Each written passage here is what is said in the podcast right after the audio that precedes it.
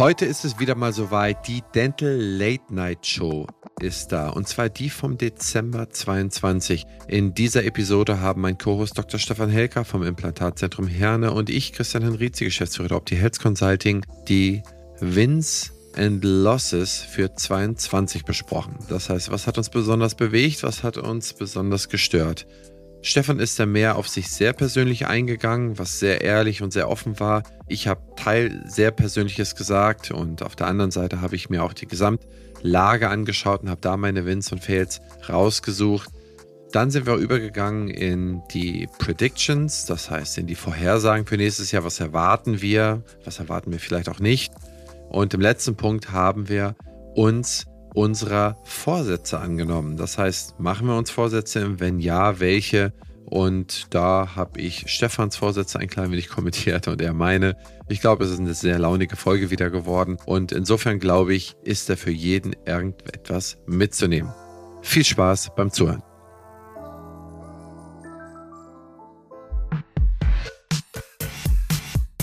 Herzlich willkommen, liebe Dental Community, endlich wieder live. Christian und ich in der Dental Late Night Show. Die anderen zwei Sachen, die letztens kamen, waren ja aus der Konserve.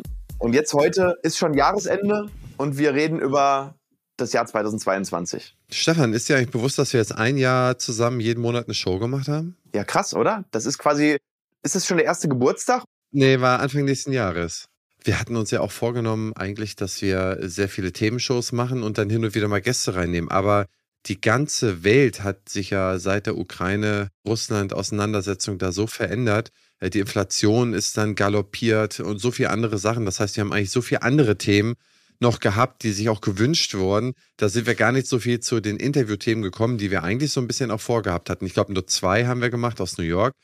Ist schon interessant, ne, was man sich so ein bisschen vornimmt und wo man dann landet. War aber ein interessantes Jahr. Hat mir Spaß gemacht. Aber Christian, wir können ja mal gucken, vielleicht, es ist ja IDS im äh, Frühling. Und vielleicht kriegen wir das ja hin, den einen oder anderen irgendwo für ein Interview zu kriegen und dann sozusagen eine Dental Late Night Show auf der IDS zu machen. Können wir mal gucken, oder? Weil da ist ja das Who is Who. Wäre vielleicht eine Möglichkeit. Da kriegen wir bestimmt eine Live-Show hin. Und wir sind ja sowieso, eine Folge machen wir ja bei uns auf der Content-Bühne. Also wir sind ja auch mit der Denta One Media und mit unserer zukünftigen Klinik auch auf der IDS. Du ja sowieso. Du bist ja IDS-Urgestein, dass der Christian da ist mit Flash und Opti und allem, das ist ja sowieso klar. Aber wir machen so ein cooles Format bei uns und du bist ja auch einen Tag da. Ich glaube, du kommst am Donnerstag, ne? Donnerstag haben wir, glaube ich, zwei Shows zusammen. Eine auf dem Flash-Stand, eine auf dem Denta 1 Media-Stand. Freitag habe ich dann noch mit Professor Dom eine Diskussion und noch so ein paar anderen. Und Samstag haben wir, ich glaube, Samstag ist Anne da. Ja, Samstag ist Günther auch bei uns. Ja, wir haben auch Sascha Meinert und Klaus Schenkmann. Also wir haben so, glaube ich, 15, 16 Gäste bei uns, eine reine Content-Bühne. Bin da total gespannt. Aber kommt vorbei, kommt beim Christian vorbei, kommt bei mir vorbei. Wahrscheinlich seht ihr uns eh zusammen. Also die IDS wird eine riesig große Party. Ich glaube, da sind auch richtig viele Leute heiß drauf. Jetzt sage ich mal, Post-Corona, es ist ja noch nicht so ganz vorbei, aber ich glaube, mittlerweile sind wir so im Status, wo die meisten Leute sagen, okay, komm, wir müssen jetzt mit dem, mit dem Ding einfach mal leben. Und deswegen freue ich mich extrem auf die IDS weil wir dort natürlich ja die Dental-Community wieder endlich mal zusammenbringen können. Und ich glaube, dass diese Dental-Community jetzt wirklich nochmal sehr, sehr viel stärker geworden ist, die deutsche Community. Und ich glaube, dass wir ganz, ganz viele bekannte äh, Gesichter und ganz, ganz viele Meetups sehen werden auf der IDS. Also ich glaube, das ist viel mehr als eine Messe. Das wird mittlerweile so eine Art Community-Event für die Deutschen. Absolut. Was ich besonders finde, ist für die nächstjährige IDS, dass ich noch nie so viele Anfragen hatte, um abends irgendwo zu sprechen. Das heißt, es sind ganz viele Events, um die EDS herum geplant. Die einen haben ein Boot, die anderen mieten sich ein Hotel, die anderen machen dies, die anderen machen das.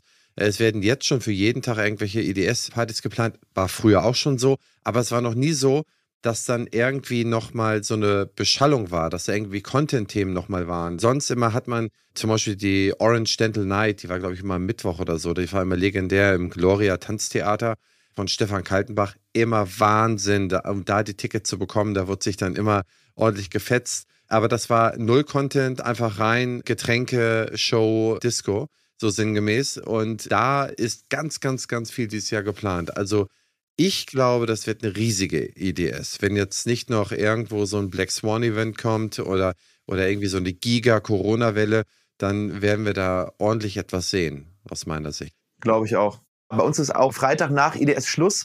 ist bei uns auch Musik geplant, DJ-mäßig und wir sind ja mit Usto mit da, mit Daniel Urbart und so. Das wird sicherlich feuchtfröhlich, sagen wir es mal so. ja, uh, da habt ihr aber am Freitagabend starke Konkurrenz. Freitagabend ist immer die Haupt, äh, Hauptpartymeile dort. Ja, ja, gut. Da ist ja auch immer diese Ausstellerparty, wo der VDDI seine große Veranstaltung macht. Ja, zur Not geht man zu zwei verschiedenen Sachen hin. Ne? Wir haben eh nicht so viel Platz. Ne? Wenn bei uns 100 Leute kommen, 200 Leute ist schon relativ voll. Also wir freuen uns auf jeden Fall. Und, und wenn nicht so viele kommen, dann gehen wir halt mit allen Leuten dann darüber zum Hauptstand. Ist uns auch egal. Stefan, wir haben unsere Weihnachtsshow und auf unserer Weihnachtsshow haben wir uns heute vorgenommen, wir machen die Wins und die Fails aus dem Jahre 22. Stefan, was ist deine Meinung dazu? Und dann würde ich sagen, fangen wir direkt mit dir, mein Lieber, an. Da bin ich ja ganz gespannt drauf. Ja, also ich finde immer extrem wichtig, am Jahresende einfach mal zu reflektieren, was hat man eigentlich gemacht? Weil es bringt ja nichts, einfach in den Tag hineinzuleben oder ins Jahr hineinzuleben. Es gibt so einen Spruch, ne, wenn du nicht weißt, wo du hin willst, ist jeder Weg der falsche. Und Reflexion ist der erste Schritt, einfach mal zu, zu messen, so ein bisschen für sich selbst. Also ich rede jetzt noch gar nicht mal so sehr, das Ganze zu verschriftlichen und in den Strategieplan zu placken, sondern einfach erstmal vom Gefühl her. Was habe ich mir letztes Jahr vorgenommen und was habe ich so grob von dem erreicht? Und was ist einfach in dem Jahr passiert, was ich mir vielleicht gar nicht vorgenommen habe, was einfach auf dem Weg sozusagen ja reingekommen ist. Ne? Black Swan Events hast du gerade gesagt. Ne? Wie, ich, wie hat man darauf reagiert? Wie sehr hat mich das eigentlich in meiner Zielerreichung beeinträchtigt? Und das bringt einem dann entweder Erkenntnisse, ja, entweder zu sagen, okay, äh, cool, wir haben damit richtig gut, wir sind damit richtig gut umgegangen oder das hat uns voll aus der Bahn geworfen, wie können wir uns jetzt in der Zukunft aufstellen, dass mir das vielleicht nicht nochmal passiert. Und wir machen das jetzt heute in so einer kleinen abgespeckten Version, also im Endeffekt zu sagen, okay, was waren denn die fünf geilsten Sachen dieses Jahr? Also was hat uns, dich und mich oder uns als Praxis oder Unternehmen auch, also ich, ich sehe das jetzt eher so ein bisschen im Unternehmenskontext, nicht so in meinem persönlichen, am meisten weitergebracht und was war so das, was am meisten unter Erwartung gelaufen ist, sage ich mal. Das ist für mich ein Fail. Ne? Also es können ja Sachen schlecht laufen. Solange sie besser gelaufen sind als erwartet, ist es kein Fail. Ja, aber es können Sachen auch so mittel laufen. Wenn du gesagt hast, es wird aber richtig geil und es ist nur mittel geworden, dann ist es für mich halt auch ein Fail. Also so habe ich das definiert für mich. Ja. Und dann können wir reinsteigen.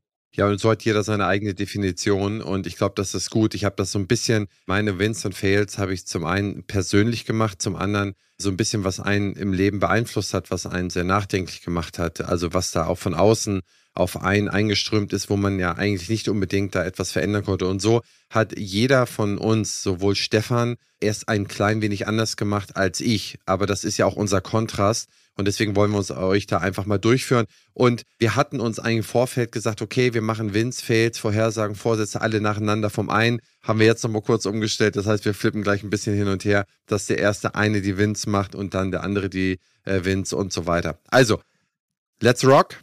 Stefan, es geht los. Deine Wins, bitte. Okay, also 2022 war, ich glaube, mein absolut intensivstes Jahr ever. Also mit, mit Abstand. Ne? Also ich bin schon jemand, der auch immer relativ intensiv gelebt hat und auch, ihr wisst das, ich glaube, diejenigen, die mir so ein bisschen folgen oder uns auf den Kanälen, die wissen, wenn es ein Wort für mich gibt, dann ist es eher so das Wort Workaholic oder so. Aber 2022 hat das Ganze einfach nochmal auf ein völlig anderes Level gehoben. Und dann war aber eines der Wins wirklich dann nach langem Kampf, nach wirklich echt langem Kampf, zwölf Monate lang haben wir auf die Baugenehmigung gewartet. Wir haben, glaube ich, im April 21 eingereicht, haben dann im April 22 die Baugenehmigung erteilt bekommen und dann hat es nochmal, ich glaube, sechs Wochen gedauert, bis dann wirklich Baustart war. Und das war natürlich das alles dominierende Thema für mich dieses Jahr. Der Klinikbau in Herne auf unserem neuen Grundstück, insgesamt auf 3500 Quadratmetern später mal. Und im Juni ging es dann endlich los, der Baustart. Das war natürlich ein unfassbares Event für mich, für mein Team, für meine Frau, für eigentlich mein gesamtes Umfeld und gleichzeitig natürlich wahrscheinlich auch, kommt es nachher nochmal bei den Fails, aber das war natürlich echt richtig cool, dass es endlich losgeht. Ich glaube, 2019 haben wir angefangen mit der Planung und 2022 oder 2020 haben wir angefangen mit der konkreten Planung. 2019 hat es im Kopf angefangen und nach drei Jahren endlich der Baustart. Also das war so ein Win Nummer eins. Dann Win Nummer zwei war für mich im Endeffekt, dass wir unsere neue Marke gelauncht haben, weil das Gebäude ist die eine Geschichte, aber das ganze Konstrukt mit Leben zu füllen, eine Marke aufzubauen, die das Ganze dann irgendwann mal wirklich auch transportiert, das, was wir uns da vorgestellt haben. Wir bauen ja kein Gebäude, sondern unsere Vision ist es ja, in dieses Gebäude Leben einzubringen und da ein ganz, ganz besonderes Unternehmen zu schaffen oder mehrere Unternehmen unter einem Dach eigentlich, ja, mit der Medienagentur und der Klinik. Und mit der Denta One Media ist dann wirklich so richtig, dass 2022 gestartet mit dem Alex, der ja hier neben uns sitzt in der Technik und der Denta One Media war die erste Untermarke der Denta One Marke sozusagen und es war, hat mich sehr, sehr stolz gemacht, dass wir da das Ganze mit Leben gefüllt haben und ja, dann kommen jetzt in den nächsten Jahren hoffentlich noch einige Sachen mit dazu. So, und dann Win Nummer drei ist absolut mein Team. Ja, also wir haben so einen starken Kern mittlerweile. Natürlich hat uns dieses ganze Hoch und runter extrem zusammengeschweißt. Und vor allem sind auch genau die übrig geblieben, die es halt wirklich wollen. Und das merkt man halt jetzt gerade auch. Es ist ein unglaublich starker Kern da. Es sind jetzt zum ersten Mal Leute da, die richtig Verantwortung übernehmen können, die nicht einfach irgendwo ja, wegknicken bei den kleinsten Winden, sondern die wirklich sagen, ey, wir wollen das, wir, wir unterstützen diese Vision und an dieser Stelle, ich weiß nicht, ob einer von, von meinem Team halt hier live mit dabei ist, aber ein ganz, ganz liebes Dankeschön für all den Support dieses Jahr. Also mein Team, absoluter Win 2022. Eigentlich auch 2021, 2019, aber in 22 war es halt nochmal krasser, weil irgendwie gefühlt ging es von 14 bis 20 halt nur straight bergauf und 21, 22 kamen dann so die ersten Widerstände. Ne? Wenn du, wenn du wächst, dann kommen halt richtig Wachstumsschmerzen und da brauchst du richtig starke Leute, die dich supporten. Und dann Punkt Nummer vier. Ich habe das Gefühl gehabt, dass 2022 jetzt auch so ein bisschen der Durchbruch in unserer Reichweite war. Also viele werden sagen, ihr wart doch schon vorher bekannt. Aber so 2022 sind wir halt echt so richtig krass im Mainstream angekommen. Ich werde auf der Straße erkannt. Ich war in München, bin ins Hotel gegangen und der Portier hat gesagt, ah, ich kenne Sie von TikTok. Sie sind doch der Dr. Helker. Ich gucke all Ihre Videos. Dann gehe ich einkaufen. Im, Im Kaufhaus wirst du angesprochen. Und da habe ich erstmal gemerkt, was für einen Impact das eigentlich macht, was wir da in Social Media machen. Ne? Mittlerweile, glaube ich, so 270.000 Abonnenten auf allen Kanälen. Das ist schon cool. Also, das ist für mich ein persönlicher Win. Äh, natürlich, Abonnenten nur um der Abonnenten willen, das ist natürlich Quatsch. Sondern mir geht es wirklich um diesen Impact, den wir da machen für die Zahnmedizin. Äh, ja, Zahnmedizin sozusagen salonfähig zu machen, die Leute aufzuklären. Und das hat mich echt tief berührt weil ähm, ganz, ganz viele Leute haben mich auch einfach angesprochen, haben gesagt, hey, durch dich habe ich Angst vorm Zahnarzt verloren oder durch euch. Ich habe mir Implantate machen lassen, habe ich vorher nie dran gedacht. Ich dachte, das geht gar nicht und so. Also das war schon echt ein krasser Win 22. Ja, und dann so das letzte eigentlich Win Nummer 5, mein Körper. Also ich bin ja 40 geworden dieses Jahr und ich habe ja dieses Jahr auch so eine, so eine Art Body Challenge gemacht. Das hast du ja, glaube ich, auch gesehen. Und ich fand es cool, dass ich mit 40 eigentlich nochmal in die Form meines Lebens kommen durfte. Und habe gemerkt, okay, krass, es ist halt alles nur eine Willensleistung und du kannst halt richtig, richtig viel schaffen, wenn du Bock drauf hast. Und selbst wenn du 80, 90 Stunden in der Woche arbeitest, kannst du halt trotzdem immer noch fit sein und einen richtig guten Körper haben. Und es hat mir auch richtig Energie gegeben dieses Jahr. Und von daher geht mein Win Nummer 5 hier an, an meinen Buddy. Ja, Stefan, ich glaube, da kann man nichts zu sagen. Und ich glaube, das kann man einfach nur so stehen lassen und nicht kommentieren, denn ich glaube, dass es jeder für sich nach seinen Werten und nach seiner Priorisierung ist es das, was man hat. Und jeder, der dich dann von der Seite begleitet hat, kann, glaube ich, bei jedem dieser Punkte irgendwie so, ein, so eine Checkbox markieren und kann sagen, okay, dafür steht er. Und ja, also wie gesagt, tolle Wins und auch Respekt für die Auswahl. Ich weiß, du hättest noch andere raufnehmen können, aber die Auswahl finde ich schon sehr klug. Gehen wir mal direkt weiter. Dann. Genau, gucken wir uns jetzt mal deine an. Ich bin richtig gespannt, weil du kanntest meine schon vorher. Ich kenne deine noch gar nicht. Ich bin jetzt echt gespannt, was du hast. Fairerweise habe ich meine geschrieben, bevor ich dir die Liste geschickt habe, dass es da kein, dass es da nicht irgendwas anderes gibt. Ich habe es ein bisschen allgemeiner gehalten und zwar, ich habe die schon geschrieben, bevor ich von Stefan die Liste bekommen habe. Und ich habe mir Gedanken gemacht, ich habe gesagt, was sind so meine richtigen Wins? Was hat mich richtig glücklich gemacht? Und eigentlich, und ich bin ja ein sehr harmoniebedürftiger Mensch, nicht nur eigentlich, ich bin es, so die Einheit und der Zusammenhalt, dass so der Westen so zusammenhält, dass wir gesehen haben, dass es trotz großer Proteste auf den Straßen eine demokratische Machtübergabe in Brasilien gegeben hat, dass es trotz der ganzen Wahlanzweiflung in den Midterms in den USA, die sogar die, die ganzen Wahlbezweifler, dass die im Durchschnitt 2,6 Prozent schlechter abgeschnitten haben als diejenigen, die die Wahlen anerkannt haben. Das heißt, die Leute wollen Demokratie und die haben für die Demokratie dieses Jahr an vielen Orten der Welt gestimmt.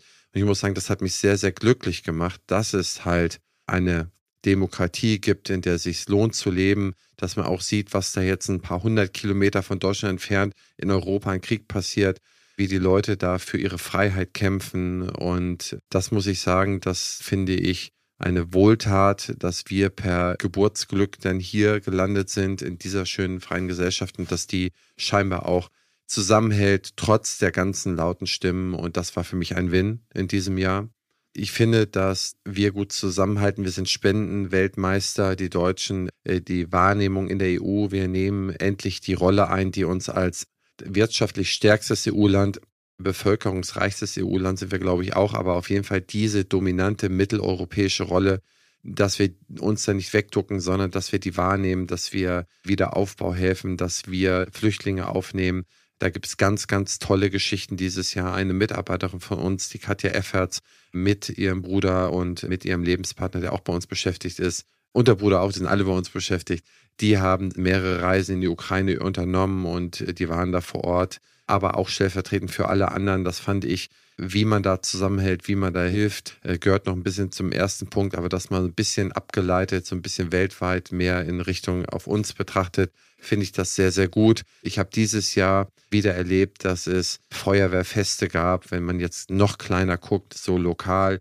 Es gab dann wieder Kindergilden, es gab wieder, ich war gestern auf dem Schulfest, es hat auch seit 2019 nicht mehr stattgefunden, drei Jahre.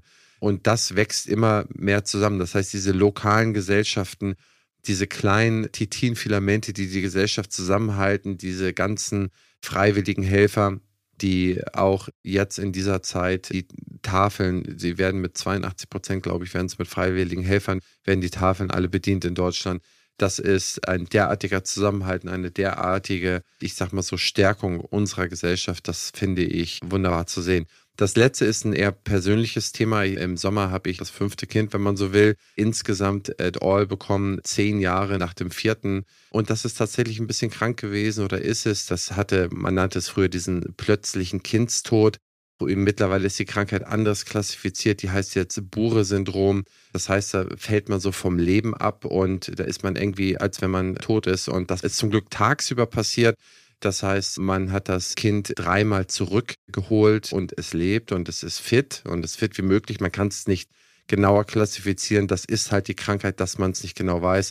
Und ich bin sehr, sehr dankbar, dass man das alles geschafft hat. Und das ist für mich ein, ein wahnsinniger Win. Und das ist, ja, das ist hochpersönlich. Und das sind so ein bisschen die übergeordneten Themen, die mich dieses Jahr sehr, sehr glücklich gemacht haben du hast es wirtschaftlich, du hast es auf der Mindset bezogen. Ich habe es ein bisschen anders. Ich habe immer jedes Jahr ein bisschen andere Schwerpunkte. Nächstes Jahr wird es bei mir auch wieder ein bisschen anders sein. Da bin ich mir sicher. In diesem Jahr waren das so meine Punkte, die mich bewegt haben. Wo wir gerade von der Zukunft sprechen. Die BFS ist eines der führenden Health-Tech-Unternehmen auf dem deutschen Gesundheitsmarkt. Was ich besonders spannend finde, ist ihr Digital Health Dialogue. Hier werden die Gesundheitsthemen der Zukunft aufgelistet und gemeinsam diskutiert. Auch ich bin dabei und stelle meinen Gästen daraus Fragen, wie zum Beispiel, wie wird die Digitalisierung dein Arbeiten verändern oder wie ticken die Patienten und Patientinnen von morgen.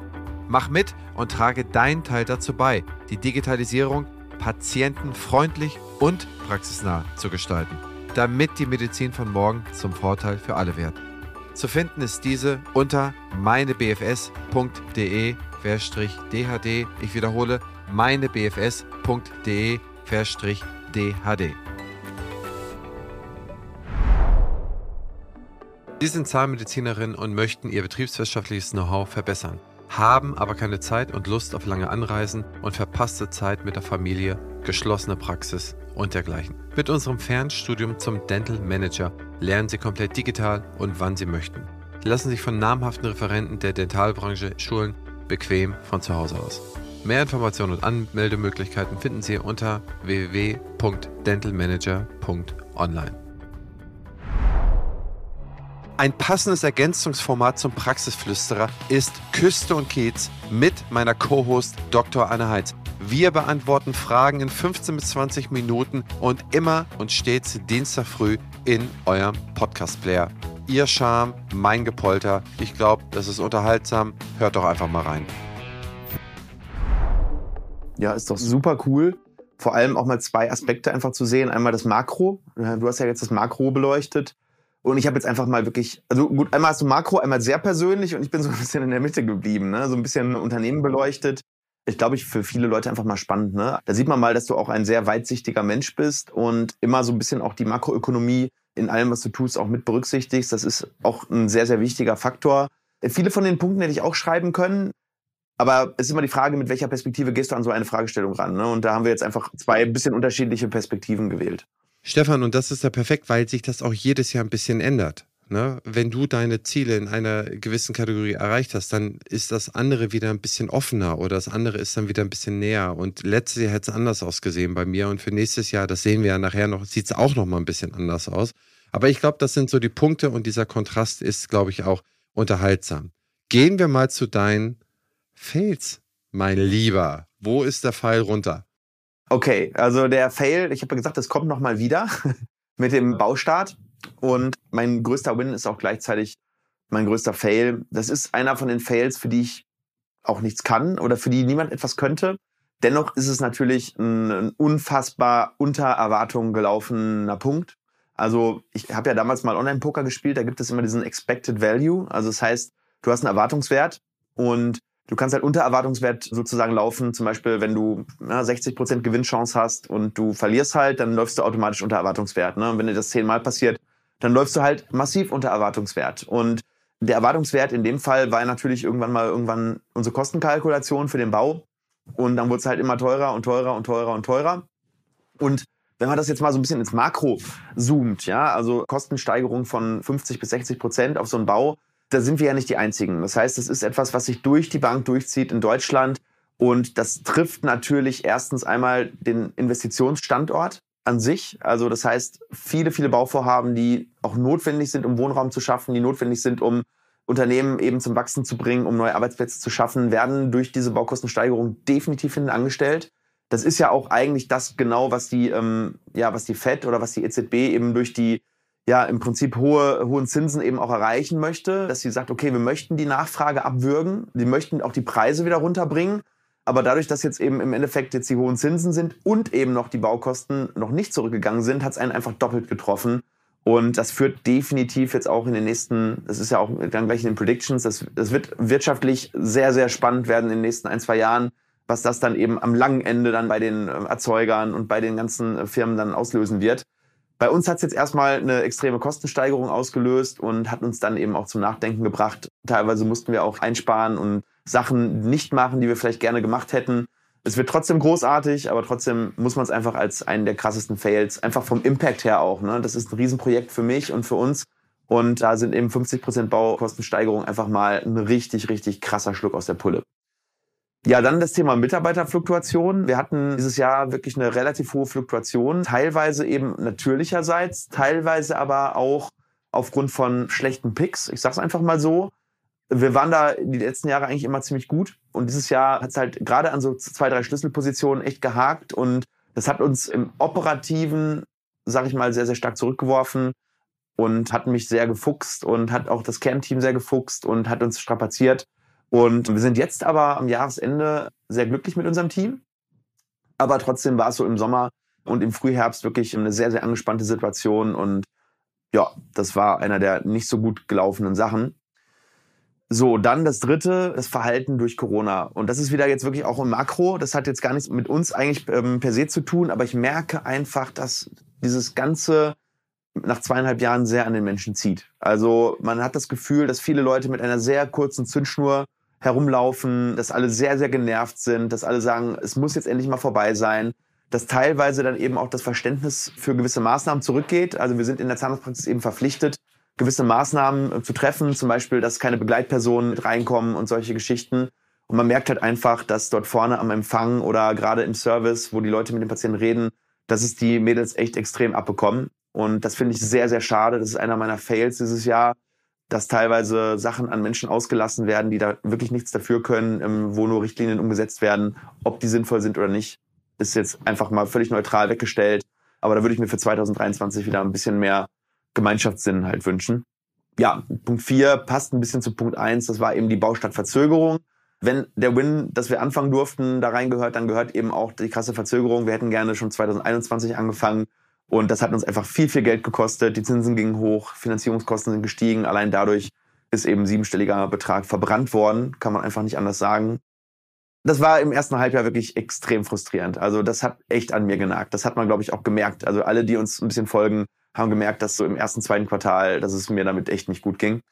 Und Fail Nummer fünf, ich habe einfach zu wenig Nein gesagt. Also ich hätte einfach mal ein bisschen konsequenter sein müssen und mich auf Kernprojekte konzentrieren müssen das ist halt das, was passiert, wenn du sehr exponiert bist, wenn du nach außen dich zeigst, dann kommen Leute auf dich zu. Du kennst es am besten, Christian. Und das hast du mir ja selber auch geraten. Wir waren ja in New York und da hast du auch gesagt, Stefan, sag nur Ja zu den Projekten, die wirklich auf das große Ganze einzahlen. Und das ist auch einer meiner Vorsätze, die kommen ja nachher, da ein bisschen mehr Nein zu sagen. Das soll gar nicht, auch nicht unhöflich sein, sondern es ist einfach, du hast nur so und so viele Ressourcen und vor allem die Ressource Zeit. Und diese Ressource Zeit musst du echt weise einsetzen und das hätte ich im Jahr 2022 durchaus noch weiser tun können. Stefan, deine Fails, gerade der letzte, der ist, glaube ich, sehr gut nachvollziehbar für sehr viele Leute, die eigentlich gutmütig sind, die exponiert sind. Und wenn jemand dann nett fragt und die sind einem sympathisch und man, man würde auch gerne was machen, man sagt dann zu. Und man ist dann irgendwie, auch wenn man versucht zu sortieren, man ist dann so dicht genagelt und irgendwann geht es nicht mehr, weil die Zeit ja nur irgendwie auf 24 Stunden am Tag begrenzt ist, abzüglich Schlaf und dies und das. Da hast es geht halt einfach nicht mehr. Und wenn jemand wie du zwischen irgendwie 20 und 30 Implantaten am Tag setzt und nochmal das alles andere macht, äh, der hat dann auch nicht viel Zeit, nicht viel Raum für. Und ja, ich erinnere mich gut dran, dass wir da sehr, sehr intensiv drüber gesprochen haben und ich habe dir gesagt, Mensch, Stefan, du nimmst viel zu viele Sachen an, die, die dir wahrscheinlich langfristig nicht sonderlich helfen. das erinnere ich mich noch. Aber ich finde das schön, dass du das Fail drin hast, denn ich glaube, man wird sich selber, seiner Familie und seinem Unternehmen nicht gerecht, wenn man zu häufig fehlerhaft Ja sagt. Ja, sehr schön zusammengefasst, Christian.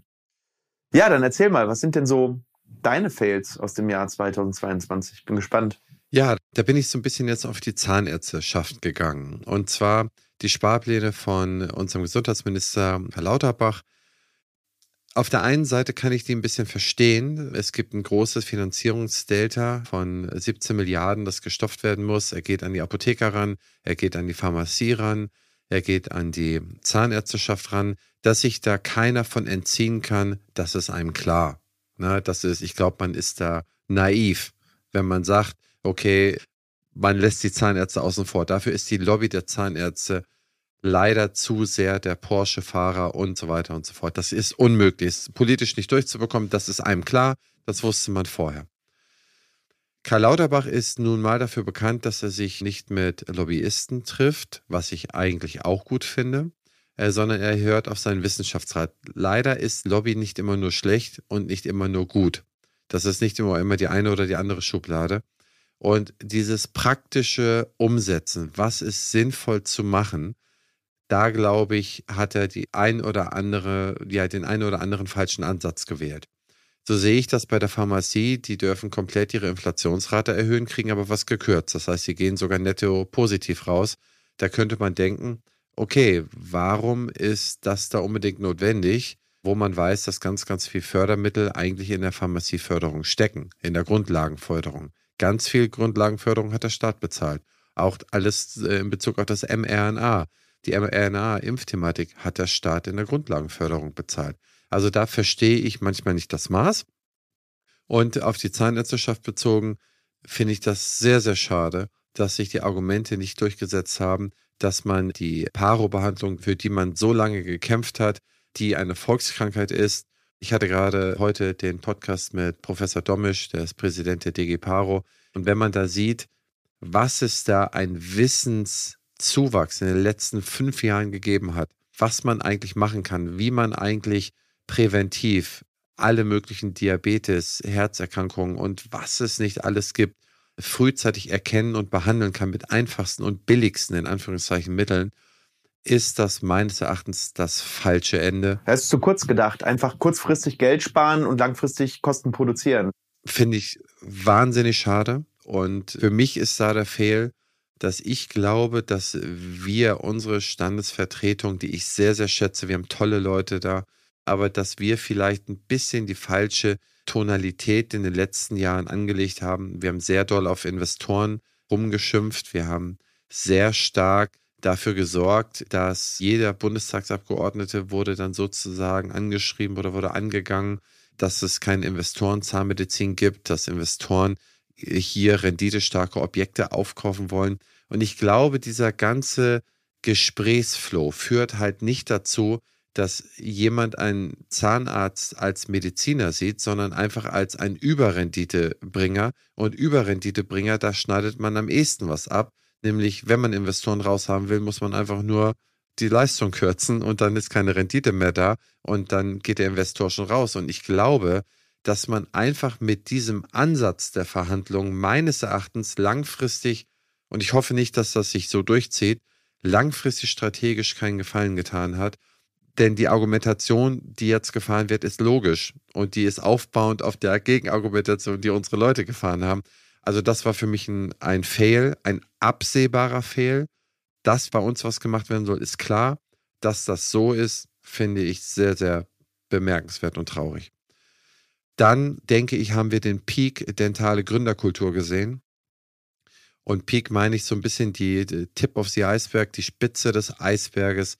Ich kriege pro Woche ein, zwei Decks, so heißt das, äh, wenn man da irgendwie so Präsentationen bekommt und sagt, okay, wir wollen das und das gründen, haben die und die Idee und wir brauchen das und das Geld und das und das zu erreichen. Und das bekomme ich seit 15 Jahren, würde ich sagen. So ein bisschen in die Kultur gekommen ist es seit fünf Jahren, dass die Decks dann klug werden, besser werden, dass man mehr Geld einsammelt, um schneller zu wachsen. Wir brauchen eine Digitalisierung in der dentalen Welt. Wir sind vollkommen unterdigitalisiert. Ich sage ja immer das Beispiel, wir sind so 1,5 Prozent vom Umsatz sind unsere digitalen Ausgaben und der Industriedurchschnitt ist bei 4,5 Prozent. Das heißt, wir sind unterdigitalisiert.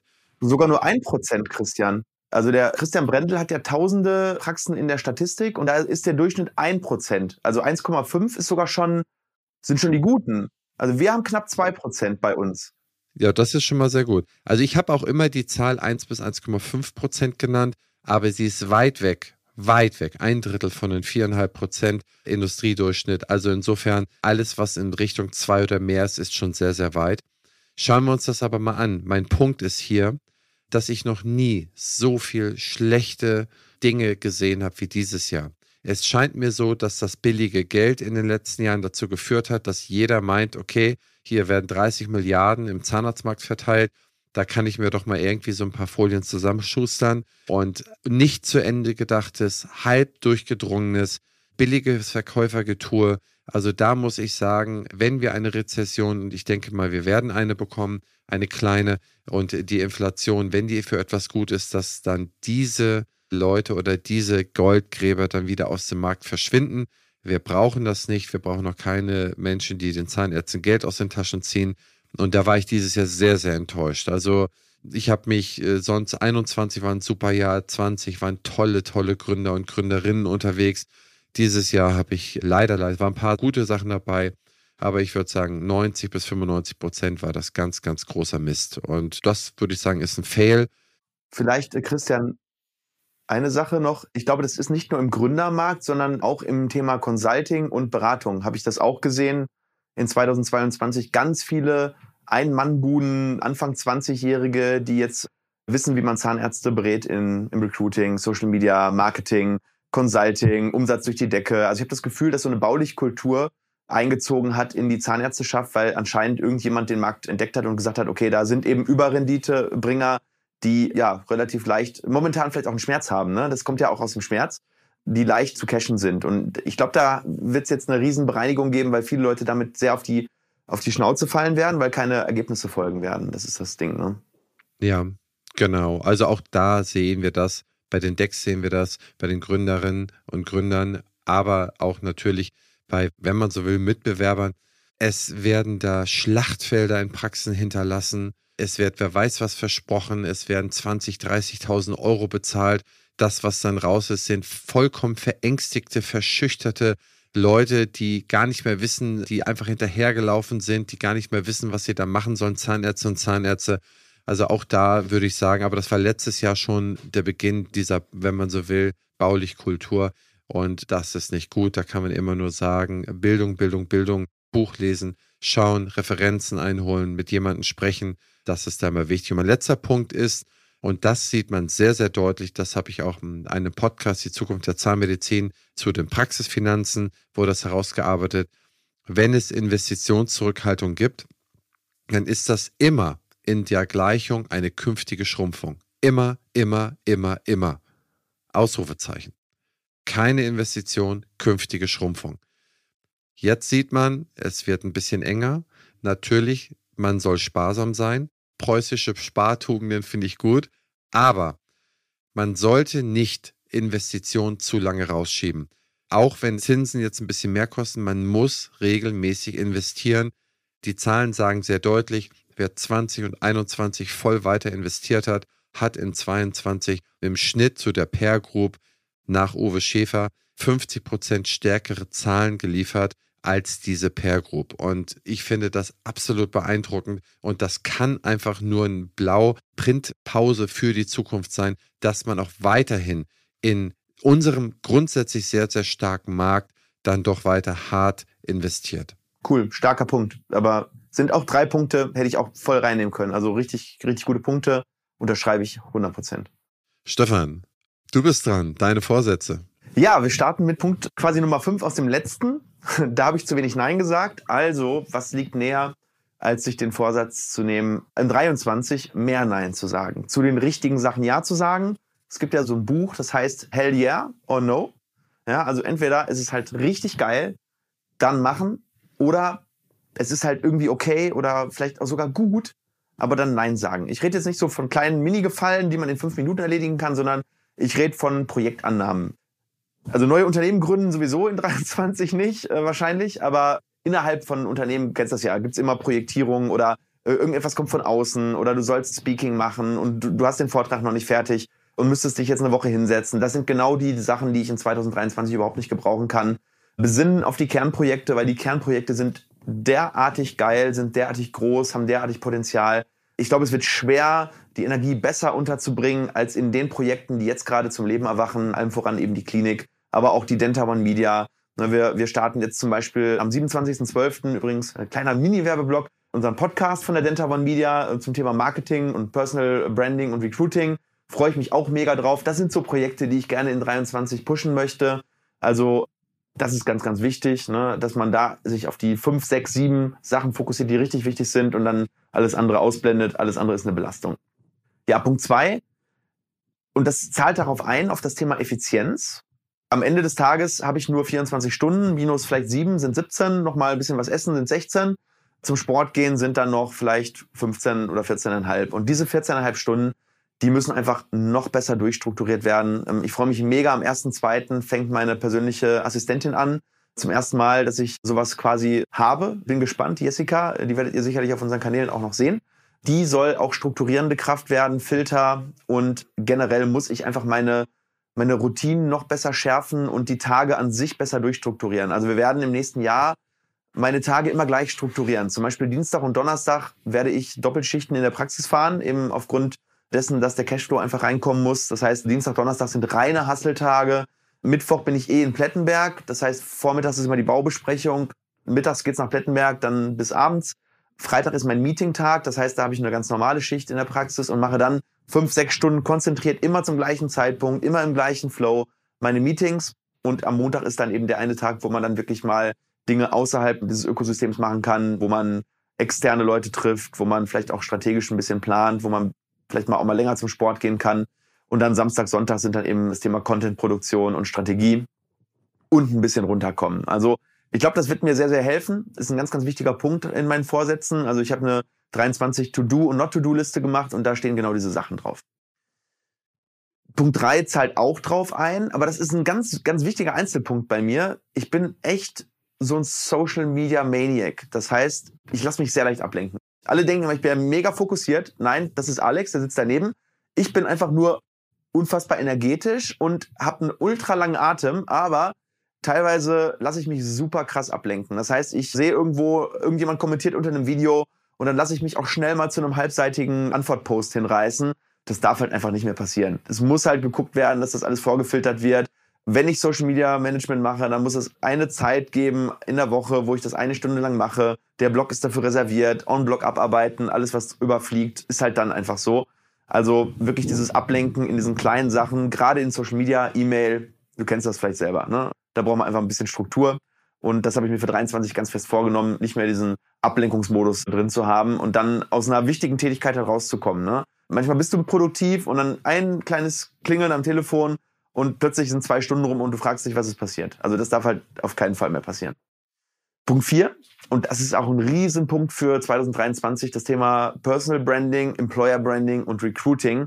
Wir möchten 2023 unsere Arbeitgebermarke und dahinter steht eben nicht nur, dass wir das nach außen irgendwie kommunizieren, dass wir geil sind, sondern wir müssen Struktur schaffen für unsere neue Klinik, dass wir wirklich der geilste Arbeitgeber werden in der Region, im Dentalmarkt. Und dazu gehören natürlich unsere Räumlichkeiten, die wir schaffen, aber ganz viel davon können wir auch schon vorher machen.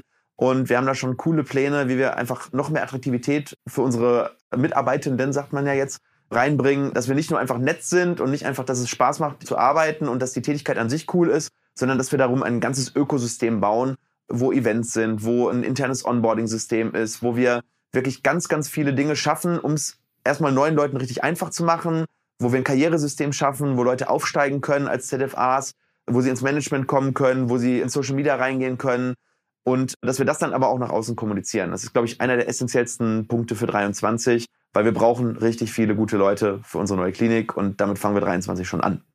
Punkt 5 kann ich ganz kurz fassen, diese verdammte Klinik hochziehen. 23 wird einfach ultra geil, weil in 23 geht's jetzt richtig los. Also jetzt war ja Rohbau, Abriss und in 23 kommt der Innenausbau und ich glaube, dass das einfach erstmal mega schön wird, dann wird es mega frustrierend und es wird mega intensiv. Ich freue mich darauf, aber mein Vorsatz ist, immer rational zu bleiben, mich nicht aus der Ruhe bringen zu lassen, maximalen Fokus auf das Thema zu geben und trotz dieses Klinikbaus alle anderen, diese vier Punkte darüber, nicht aus dem, ja, nicht aus dem Auge zu verlieren. Besonders schön finde ich den Punkt mit dem Ablenken und das kann ich auch voll bestätigen. Du bist so voller Energie und äh, wenn wir mal Tage zusammen verbracht haben, Alex ist die absolute Prozessmaschine. Den kriegst du wirklich nicht einen Millimeter vom Weg ab. Ich weiß noch, als wir dann zum Campus gegangen sind in New York, Zahnbürste vergessen, Sonnenbrille vergessen, dies und das. Das finde ich irgendwie kauzig und witzig. Aber wie gesagt, der Alex ist da schon, der ist krass. So einen Menschen habe ich auch noch nicht kennengelernt, der, der so gerade ist, also der so strukturiert ist. Der ist genauso gerade und kantig wie seine, wie seine Muckis, wenn man so will. ja, das stimmt. Das stimmt. Ja, dann kommen wir mal zu deinen Vorsätzen. Da habe ich mir ein paar Gedanken zu gemacht und da bin ich auch wieder so ein bisschen, was, was mir persönlich wichtig ist. Und zwar, mir ist schon länger der Gedanke gekommen. Es ist ja so, dass man mit einigen Leuten dann lieber spricht, mit anderen weniger. Und auch in der Verwandtschaft gibt es Leute, mit denen man vielleicht schon seit 20 Jahren oder 10 Jahren einfach weniger spricht, weil vielleicht mal irgendetwas gewesen ist oder war mit irgendeinem Kommentar oder mit irgendeiner Aussage mal nicht ganz glücklich. Und so sieht man immer wieder Sachen und ich denke mir, ich möchte viel mehr vergeben. Ich möchte häufiger einfach, ich möchte mich überwinden im Zweifel und ich trainiere es jetzt schon, dass ich dann nette Leute zu Leuten sage, auch wenn es mich eine kleine Überwindung kostet, auch wenn, aber ich, ich glaube, ich möchte viel mehr, dass die Leute sich wohlfühlen und dass man sich selbst, aber auch anderen sehr viel mehr vergibt und dass man nicht immer auf seiner Tonspur, auf seiner Perspektive sitzen bleibt, ich glaube, da kann man sehr, sehr viel mehr Gutes für sich, aber auch für die anderen dann tun. Und das habe ich mir vorgenommen als einen Punkt. Dann möchte ich mich nicht ärgern. Ich ärgere mich häufig über Dinge, sowohl die ich selber verbockt habe, das ist besonders schöner Ärger, aber auch über Sachen, die ich nicht beeinflussen kann. Wenn zum Beispiel irgendwie jetzt ist hier in Kiel eine Brücke kaputt gegangen, weil da irgendwie ein Kran gegengefahren ist und dann musste man stundenlang an der Brücke warten es bringt nichts, sich zu ärgern. Ich komme nicht vorwärts, ich komme nicht rückwärts. Und da finde ich auch den Tim Robbins sehr gut, der immer sehr stark propagiert, dass man seine eigenen Gedanken da steuern muss. Und das möchte ich nächstes Jahr gerade bei diesen Dingen, die mich ärgern. Da möchte ich es besser machen, dass ich, ich kann es eh im Zweifel nicht verhindern. Und wenn ich selber verbockt habe, dann muss ich ein Kerl sein, dann muss ich dazu stehen und das wegmachen. Ja. Aber ich möchte die eigenen Gedanken steuern. Einflussbereich 100% Fokus und Interessenbereich 0% Fokus. Ne? Also wenn du es nicht verändern kannst, Fokus woanders hin. Ne? Er hat auch gesagt, where focus goes, energy flows.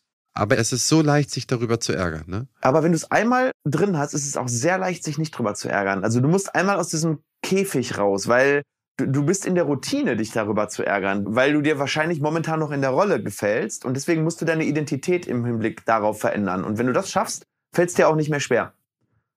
Das ist wie bei Rauchern. Ne? Wenn die sagen, ich bin nicht Raucher, rauchen die nicht mehr. Es ist, glaube ich, ein sehr guter Punkt. Den habe ich mir für nächstes Jahr fest vorgenommen, dass ich das für mich optimiere.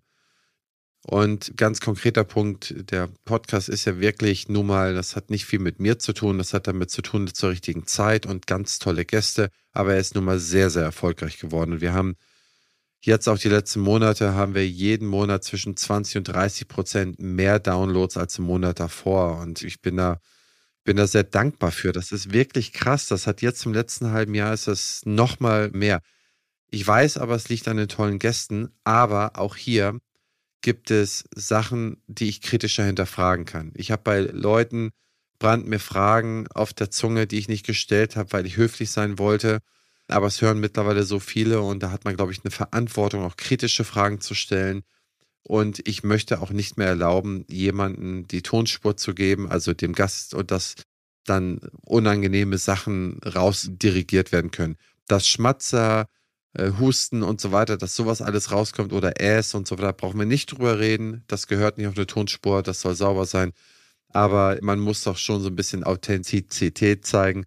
Und da habe ich mir fest vorgenommen, kritischere Nachfragen zu stellen, auch mehr auf den Punkt zu führen und nicht mehr irgendwie so eine zweite Instanz an einer Überarbeitung dann irgendwie zuzulassen. Das waren so meine Vorsätze fürs nächste Jahr. Finde ich gut, weil wenn du das Ganze zu glatt bügelst, irgendwann, ich meine, dein Kunde ist ja eigentlich der Podcast-Hörer.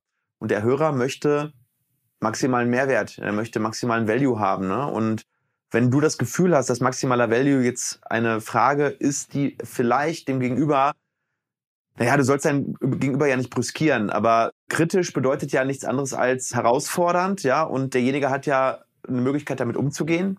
Und du hast ja fast nur Top-Gäste, ja. Das heißt, das sind alles Leute, die, glaube ich, auch mit kritischen Fragen umgehen können. Und die Frage ist ja immer, wie stellst du die Frage?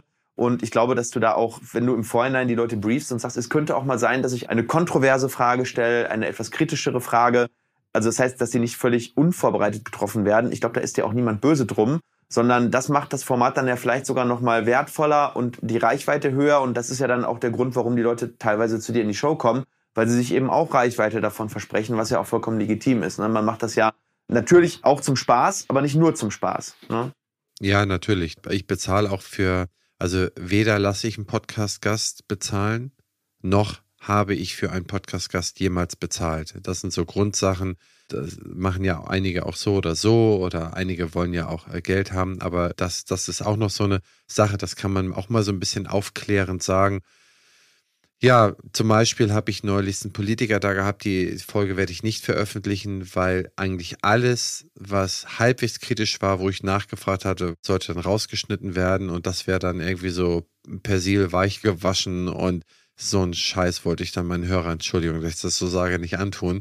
Und deswegen habe ich das da auch rausgenommen. Und das habe ich mir gedacht, dass das eigentlich ganz gut zu mir passt und deswegen habe ich mir das vorgenommen. Ja, sehr, sehr cool. Sehr authentisch. Lieber Stefan, jetzt soll eigentlich 2023 Vorhersagen heißen. Dadurch, dass ich die Folien selber gebastelt habe, sind die natürlich voller Fehler, wie, wie alles. Aber denken wir uns mal 2023 und leg los, mein Lieber. Das äh, noch Punkt 4, dass du dir vornimmst, die Folie nicht mehr selber zu machen, ne? ja. ja, okay. Kommen wir zu den Vorhersagen 2023 natürlich. Und vieles hängt damit eben auch zusammen, was ich schon gesagt habe, was ich mir vornehme für 2023 hängt natürlich auch teilweise mit den Vorhersagen zusammen. Und das alles dominierende Thema wird meines Erachtens das Thema Personal werden. In 2023 wird es sich nochmal, nochmal verschärfen und bei vielen Praxen einfach ankommen. Und gerade durch die Inflation, durch die ansteigenden Kosten bei den Menschen, auch das Thema Gehalt. Ne? Also das heißt, Personal wird ein riesengroßes Thema sein. Und es wird immer mehr Thema werden. Das, darüber haben wir schon mehrere Folgen gemacht. Und deswegen ist das auch meine Vorhersage. Und vor allem, ich kriege da immer auch sehr viel vom Markt mit, weil wir haben ja in unserer Agentur viele Kunden Und mittlerweile deutlich über die Hälfte unserer Neukunden kommen wegen dem Thema Personal zu uns. Also es ist gar nicht mehr so sehr das Thema Patientengewinnung, auch immer noch klar, natürlich Positionierung und Implantologie und hochwertige Zahnmedizin und all das. Trotzdem ist das Schmerzthema Nummer eins jetzt schon das Thema Personal. Und da immer mehr Leute auch professionell im Internet suchen, gehen wir auch in einen immer höheren Wettbewerb. Und das bedeutet eben auch, dass ich, wenn ich dann doch immer noch herausstechen möchte, also immer noch genug Leute finden möchte online, ich immer mehr Geld dafür ausgeben muss, weil die Assets werden immer besser, es werden immer mehr Werbeanzeigen geschaltet, Taktiken oder Strategien, wenn sie von mehreren benutzt werden, werden immer ineffizienter und das wird eine Art Abnutzungskrieg im Recruiting. Und umso wichtiger ist es, dass ich dann eben in 2023 verstehe, dass es nicht nur das Thema Online-Marketing ist oder Recruiting, sondern dass es das Thema Employer Branding ist und dass es das Thema Struktur schaffen ist innerhalb der Praxis. Und deswegen meine Vorhersage, dass in 23 viele Praxen, die schlau sind, sich noch mehr mit dem Thema befassen werden, ein besserer Arbeitgeber werden und das Thema Employer Branding endlich ernst nehmen werden. Das ist so meine Nummer eins Vorhersage. Thema Nummer zwei, das zahlt auf deinen Fail ein von 2022. Die Budgetierung bei den Zahnärzten wird ein Spannungsthema werden in 23, weil wir haben einmal die Rezession als Doppelwumms, kann, man ja mal sagen, mit der Budgetierung zusammen und eben viele Praxen haben ihre Prozesse umgestellt auf die neue PA-Schiene und jetzt wird denen das Ganze wieder weggenommen, es wird budgetiert und ich glaube, dass viele Praxen sich dessen schon bewusst sind, was da kommt, aber der Abzug oder die, der Regress, der kommt dann eben in 23. Und das ist das, wo es dann wirklich zu Spannungsfeldern kommen wird. Und ich glaube, das wird berufspolitisch sehr spannend werden, was dann so in den Bezirksstellen stattfinden wird. Und ich glaube, das wird so diese berufspolitische Landschaft in 2023 sehr stark prägen. Und ich bin gespannt, wie die Zahnärzteschaft damit umgehen wird, ob sie das proaktiv angeht und konstruktiv oder ob es wirklich in so ein Rumgeweine reingehen wird, was, was ich überhaupt nicht nachvollziehen könnte. Sondern du hast gesagt, wir müssen anders kommunizieren. Und ich hoffe, dass das dann so ein bisschen die Initialzündung ist, vielleicht ein bisschen strategischer auch an das Thema ja, Lobbyarbeit eben heranzugehen. Dann 23 sehen wir meines Erachtens so wirklich jetzt das Ende der Pandemie, also wirklich dann den Übergang zur endemischen Situation. Und das ist eher so ein softer Punkt, aber ich glaube, dass das Verhalten sich der Leute so langsam wieder anpassen wird. Ich sehe immer noch viele Leute, die wirklich in dieser Angst leben, sich irgendwie anzustecken, an, an Corona zu erkranken. Ich glaube, dass wenn jetzt lange genug mal irgendwie die Krankenhäuser nicht voll sind, wenn lange genug mal das Umfeld von gewissen Leuten bewiesen hat, dass dann jetzt doch nicht mehr so viele schwere Erkrankungen dann stattfinden, dass dann die Leute sich wieder ein bisschen öffnen, dass man sich wieder die Hand gibt, dass man wieder ein offeneres Miteinander sowohl in den Praxen, aber vor allem auch auf den Events sieht. Ich glaube, 2023 wird ein tolles Jahr, was dentale Events anbelangt werden. Da sind wir auch auf einigen zusammen und auf einigen bin ich auch eben als Redner und da freue ich mich extremst drauf. Also Ende der Pandemie, sowohl im privaten als auch eben im beruflichen Umfeld, freue ich mich total drauf. Und ich glaube, wir werden es sehen, dass die Rezession wirklich ankommt, dass Menschen anfangen, Konsumeinschränkungen zu tätigen. Und das zahlt dann wieder auf den Punkt zwei ein, ne, dieser Doppelwumms sozusagen, der die Zahnärzte, wenn sie denn eben nicht gut kommunizieren, wenn sie eben nicht gut ihre Leistung eben darstellen, sowohl online als auch offline, dass es die dann treffen wird, weil viele, viele Menschen werden gewisse Anschaffungen zurückstellen, weil eben einfach die Kaufkraft nicht mehr da ist. Und da sollte sich jeder Zahnarzt darauf vorbereiten, mit einer Top-Kommunikation, mit einem guten Konzept, mit einer ganz klaren Positionierung, wofür stehe ich, wofür stehe ich nicht.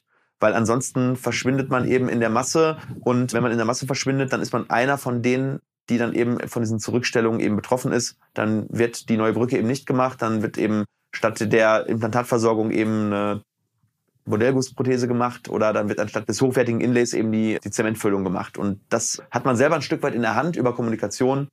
Aber ich glaube, dass sich viele Zahnärzte da sehr, sehr wundern werden, wie viel schwerer es wird, seine Leistung wirklich in der gleichen Frequenz und in der gleichen Qualität an den Mann zu bringen. Bei dem Punkt muss ich sagen, da bin ich ein bisschen auseinander. Ich hoffe, dass der halt nicht kommt. Und meine Vorhersage geht auch, da gehe ich auch so ein bisschen auf diese Punkte drauf an. Denn ich glaube, da hatten wir schon mal beim Inflationsthema drüber gesprochen, ich gehe davon aus, ich denke, dass die Inflationsrate im Herbst bei drei bis vier Prozent sind. Wir bekämpfen sie gerade sehr, sehr effektiv.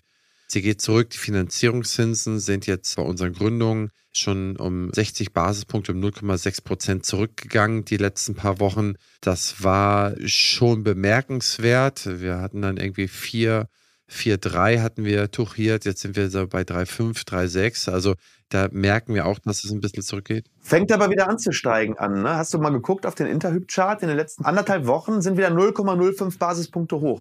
Da müssen wir mal gucken. Bin gespannt. Also auf jeden Fall glaube ich, dass die Dinge, die so sehr zu dieser Inflation geführt haben, dass sie sich peu à peu abbauen. Wir haben, die Rohölpreise sind runtergekommen in der Hauptverbrauchszeit, das ist auch eher ungewöhnlich. So viele andere Sachen sind runtergekommen. China scheint sich zu entspannen. Also da sehe ich optimistischer in die Zukunft. Ich denke und ich hoffe, dass wir kein Black Swan Event haben. Das heißt, ein unvorhergesehenes Event wie Corona war unvorhergesehen. Ja, wenn man so will, der Ukraine-Russland-Krieg, der Angriffskrieg der Russen war zumindest für mich unvorhergesehen, für viele andere vielleicht vorhersehbar. Und diese Art von Event A, hoffe ich, und da ist die Hoffnung wahrscheinlich größer als das tatsächliche, aber ich gehe davon aus, dass wir ganz, ganz viele Dinge an schlechten Sachen, die wir in der Welt so haben können, eigentlich jetzt so drin haben. Von Krieg, Pandemie, Abschottung von China, Brexit, der jetzt auch schon ein bisschen her ist und noch so ganz, ganz viele andere. Und Labor Shortage prügelt sich voll durch, also die, die Personalknappheit. Deswegen glaube ich, also was soll da noch kommen? Und wenn man an so einem Punkt angekommen ist, dann ist das wie so zum dunkelsten Punkt in der Nacht. An dem dunkelsten Punkt dreht die Nacht dann immer und es wird dann schon wieder morgen, es wird dann ein bisschen heller. Und deswegen gehe ich davon aus, dass wir den Tiefpunkt so langsam erreicht haben oder erreichen. Und deswegen wird das Zahnarztjahr, auch wenn wir eine leichte Rezession haben, die neuesten Prognosen sind, aber wir kriegen sie vielleicht doch nicht, die Rezession, dass das Zahnarztjahr besser als befürchtet läuft. Und ich denke, wir werden ein Wachstum so um die 2% im Jahr 22 bei den Zahnarztpraxen sehen. Das heißt, da bin ich möglicherweise ein bisschen zu optimistisch. Das ist, da bist du ein bisschen pessimistischer. Ich glaube aber, dass wir dadurch, dass sehr viele Leute auch wieder mehr zum Zahnarzt gehen, dass wir nicht mehr diese Krankheitswellen haben werden, dass vermeintlich viele angefangene Behandlungen nicht zu Ende geführt worden sind, was ich so sehe. Die werden nachgeholt werden müssen. Und da denke ich, dass wir das Wachstum nächstes Jahr sehen werden. Also alle Sachen, die ich vorhersehe, ist überall ein gewaltiger Funken Hoffnung mit bei, wie du siehst. Aber ich gehe jetzt einfach mal so, so knallhart ins Jahr. Ich hoffe, dass du recht hast. Ich glaube auch, dass es gegen Ende des Jahres 23 besser werden wird. Mein Gefühl ist, dass es nicht reichen wird, um es zu einem guten Jahr zu machen. Ich glaube, dass das Quartal 1 und 2 immer noch sehr, sehr stark, also gerade jetzt Quartal 1 sehr stark noch von Corona und Ausfällen geprägt sein wird gerade jetzt die respiratorischen Erkrankungen, merkst du ja selber, es ist gar nicht so sehr Corona, was jetzt gerade zu den Ausfällen führt, sondern es sind die ganzen Atemwegserkrankungen, weil unser Immunsystem eigentlich in der Breite komplett niedergeprügelt ist. Und dann, glaube ich, so im Sommer, allein die Ausfallquoten, wenn die weggehen im Verhältnis, allein hat, dadurch hast du ja schon ein Wachstum, weil das war ja jetzt im vierten Quartal extrem stark. Ne? Also hatten wir zumindest, dass wir wirklich, also zum einen, unsere Mitarbeitenden waren wirklich echt, bis auf die, die wirklich richtig flach gelegen haben, teilweise wirklich so halb mit Schnupfen oder so äh, wirklich dann noch da und haben wirklich durchgezogen, wenn sie Corona-negativ waren. Aber Patienten sind natürlich teilweise gerade zu den kleineren Behandlungen oder wenn es dann eben um chirurgische Eingriffe ging. Und das ist natürlich das, was deinen Umsatz wirklich komplett runterhaut. Wenn du es eigentlich voll hast, aber kurzfristig abgesagt wird, hast du ja auch keine Chance. Klar, du kannst vielleicht noch eine 01 reinbestellen, aber der richtige Umsatz ist halt weg. Ich glaube, dass damit momentan viele zu kämpfen haben. Wir werden auf der IDS mit dem Christian Brendel einen Talk machen. Das war 2022. So haben Deutschlands Zahnarztpraxen 2022 performt. Und dann werden wir uns mal die Haupt-KPIs in der Breite angucken. Du hast ja auch einen großen Datenbestand, können wir vielleicht sogar auch nochmal machen. Und dann haben wir ja die Baseline erstmal für 23. Müssen wir mal gucken, wie niedrig 22 war. Wenn 22 ultra grottig war, dann sind die zwei bis drei Prozent, die du sagst, ja nicht so besonders gut. Wenn 22 ganz gut war, dann sind die zwei bis drei Prozent richtig gut. Darauf kommt es ja an. Das ist die Baseline, ne? Das ist immer der Basiswert, absolut. Aber der wird schon, also ich denke, der wird schon nicht zu schlecht sein dieses Jahr. Wir werden vielleicht ein bisschen unterliegen. Aber Insgesamt sehe ich aufgrund vieler Gründe ein, ein robustes zahnärztliches Jahr. Kein 21, absolut kein 21. Aufgrund auch der Basiswerte von 20, die ja zu einem sehr starken 21 geführt haben. Vieles lässt mich sehr hoffnungsvoll blicken und eine Rezession kommt immer mal vor. Schlaue Leute sagen, dass was passiert regelmäßig? Was ist eine Rezession? Antwort, etwas, was alle sieben Jahre passiert. Also insofern werden wir da ein bisschen durchgehen müssen, aber wir sind, wie gesagt, unelastisch. Wir haben schon, wir beide haben es schon oft gesagt, unelastische Nachfrage. Wir müssen unsere Prozesse im Griff haben. Gerade die kurzfristigen Ausfall, das ist ein Prozessthema. Da müssen wir rangehen, dass wir diese Sachen nicht haben, denn diese Zeit irgendwann mal nachholen. Ja, vollkommen klar, aber in diesem Moment fehlt es dir, ja. Und das darf halt nicht passieren. Und da sind noch 20 andere Sachen, die man wirklich da optimieren muss. Das heißt, das sind Prozessthemen, das ist eigentlich fehlende betriebswirtschaftliche Exzellenz. Die kann man bearbeiten. Das ist ein Handwerk, die zu bearbeiten. Und dann sollte das Jahr dann doch auch für die guten Praxen überdurchschnittlich laufen, wie immer. Die Guten haben dann ihre 8, 9 Prozent Wachstum und die werden es auch nächstes Jahr wieder schaffen. Da bin ich mir sehr, sehr sicher. Genau.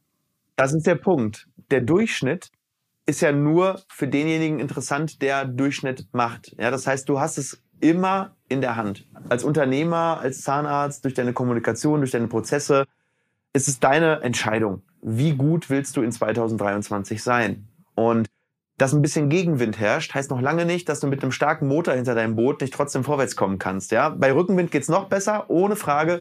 Aber am Ende des Tages hast du es selber in der Hand. Ja? Wie viel bist du bereit zu investieren? Wie viel bist du bereit, besser zu werden? Wie viel bist du bereit, dein Team mitzunehmen?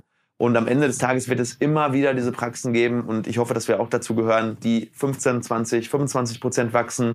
Und es wird ein paar Praxen geben, die gar nichts machen und die sagen, ich stecke den Kopf in den Sand und die werden 5%, 10% halt schrumpfen. Ja, und du hast die Wahl, zu welchen Praxen du gehören willst. Ich glaube, das ist ein gutes Schlusswort. Ne, Stefan? Sind wir durch für heute und ich glaube, uns bleibt ja auch nicht mehr viel anderes übrig, als ein herzliches Weihnachtsfest für alle unsere Zuhörerinnen und Zuhörer, Zuschauerinnen und Zuschauer zu wünschen, uns dafür zu bedanken, für die Treue, für den ja den gemeinsamen Weg. Wir haben es langsam, leise und leicht Anfang des Jahres aufgebaut und wollen das wirklich kontinuierlich Monat für Monat machen. Und wir haben uns auch genug Zeit genommen, dass wir wissen, ein Live-Format, wenn es etwas Neues gibt, ist es dann auch noch etwas unanfassbar. Wir wollen es anfassbar machen und wollen alle mitnehmen äh, und hoffen, dass wir guten Content bieten, dass ihr, liebe Zuhörerinnen und Zuhörer, einfach eine gute Zeit mit uns habt und etwas lernt. Und lieber Stefan, ich möchte mich bei dir wahnsinnig bedanken und ja zutiefst für deine ja treue Loyalität, für die schönen Gespräche, die wir auch abseits der Kamera haben und die schönen Erlebnisse, die wir dieses Jahr hatten. Da möchte ich mich bei dir bedanken.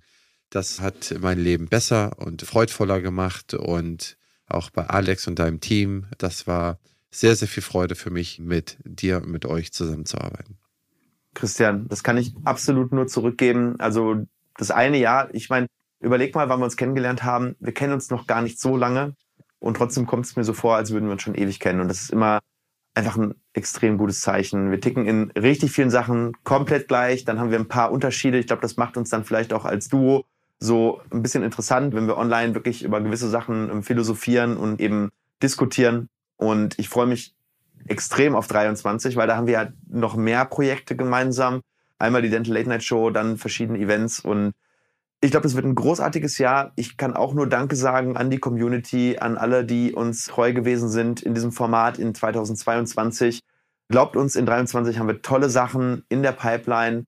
Und ja, gemeinsam mit euch hoffen wir, dass wir die Dentalbranche besser machen, dass die Learnings, die ihr aus diesen Folgen vielleicht zieht, dass die hoffentlich auch einen Impact generieren und dass die euch weiterbringen. Ja, damit bleibt mir auch eigentlich nichts anderes übrig, als euch ein frohes Weihnachtsfest zu wünschen, einen guten Rutsch ins neue Jahr. Christian, haben wir schon einen ersten Termin für Januar eigentlich?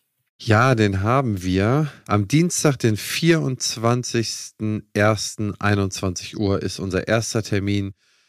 Und du darfst Host sein, lieber Stefan. Aber Thema haben wir noch nicht definiert, glaube ich, ne?